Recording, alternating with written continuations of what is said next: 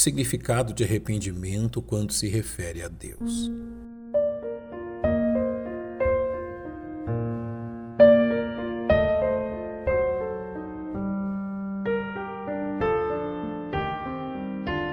O leitor atento das Sagradas Escrituras encontrará nos escritos do Velho Testamento uma expressão que se repete em torno de 40 vezes e que em nossa língua é traduzida pelo ato de arrepender-se.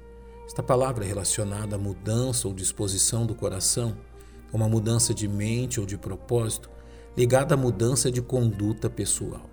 Porém, ao analisarmos a maior parte dos textos onde esta palavra é usada, notamos que sua aplicação está relacionada à pessoa de Deus, o que nos deve levar a uma séria inquirição dos fatos. Primeiramente, devemos entender que a aplicação deste vocábulo à pessoa de Deus não iguala as suas criaturas, cujo arrependimento está ligado à confissão e abandono de seus pecados, como bem o profeta Samuel proclamou. E também aquele que a força de Israel não mente nem se arrepende, porquanto não é um homem para que se arrependa. Devemos, pois, entender que as referências à atitude de arrependimento por parte de Deus em nada têm a ver com a falha ou fracasso de seus intentos, mas sim com sua resposta à mudança verificada no comportamento de suas criaturas, para o bem ou para o mal. Ao criar o homem, sua imagem e semelhança, Deus os criou para o louvor de sua glória. Porém, o pecado de tal forma desvirtuou a raça humana que o livro de Gênesis registra a mudança de atitude de Deus para com suas criaturas. Então arrependeu-se o Senhor de haver feito o homem sobre a terra e pesou-lhe em seu coração. Deus falhou ao criar o homem? Jamais. O que este texto nos ensina é que, diante da conduta maligna do ser humano, Deus também mudou sua conduta para com eles, como exigido por sua santidade. É bom que entendamos que esta mudança de atitude por parte de Deus pode ocorrer em dois sentidos, como primeiramente nos fala o profeta Jeremias no momento em que falar contra uma nação e contra um reino para arrancar e para derrubar e para destruir. Se a tal nação, porém, contra a qual falar se converter da sua maldade, também eu me arrependerei do mal que pensava fazer. Esta verdade pode ser claramente vista na atitude do Senhor para com o povo de Nínive, como descrito no livro do profeta Jonas.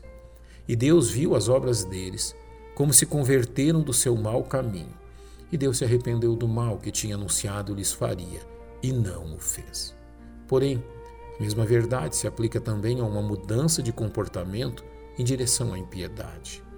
No momento que falar de uma nação e de um reino, para edificar e para plantar, se fizer o mal diante dos meus olhos, não dando ouvidos à minha voz, então me arrependerei do bem que tinha falado que lhe faria.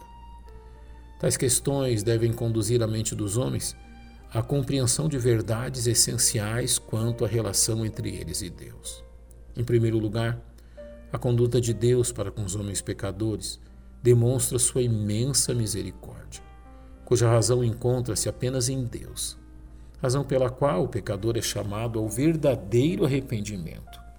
E rasgai o vosso coração, e não as vossas vestes, e convertei-vos ao Senhor vosso Deus porque ele é misericordioso e compassivo, e tardio em irar-se, e grande em benignidade, e se arrepende do mal, nos diz o profeta Joel. Porém, há um limite quanto às oportunidades concedidas por Deus aos homens antes de serem definitivamente chamados a juízo, como bem nos ensina o profeta Jeremias. Tu me, disse, tu me deixaste, diz o Senhor, e tornaste-te para trás por isso estenderei a minha mão contra ti e, de destruir, e te destruirei. Já estou cansado de me arrepender.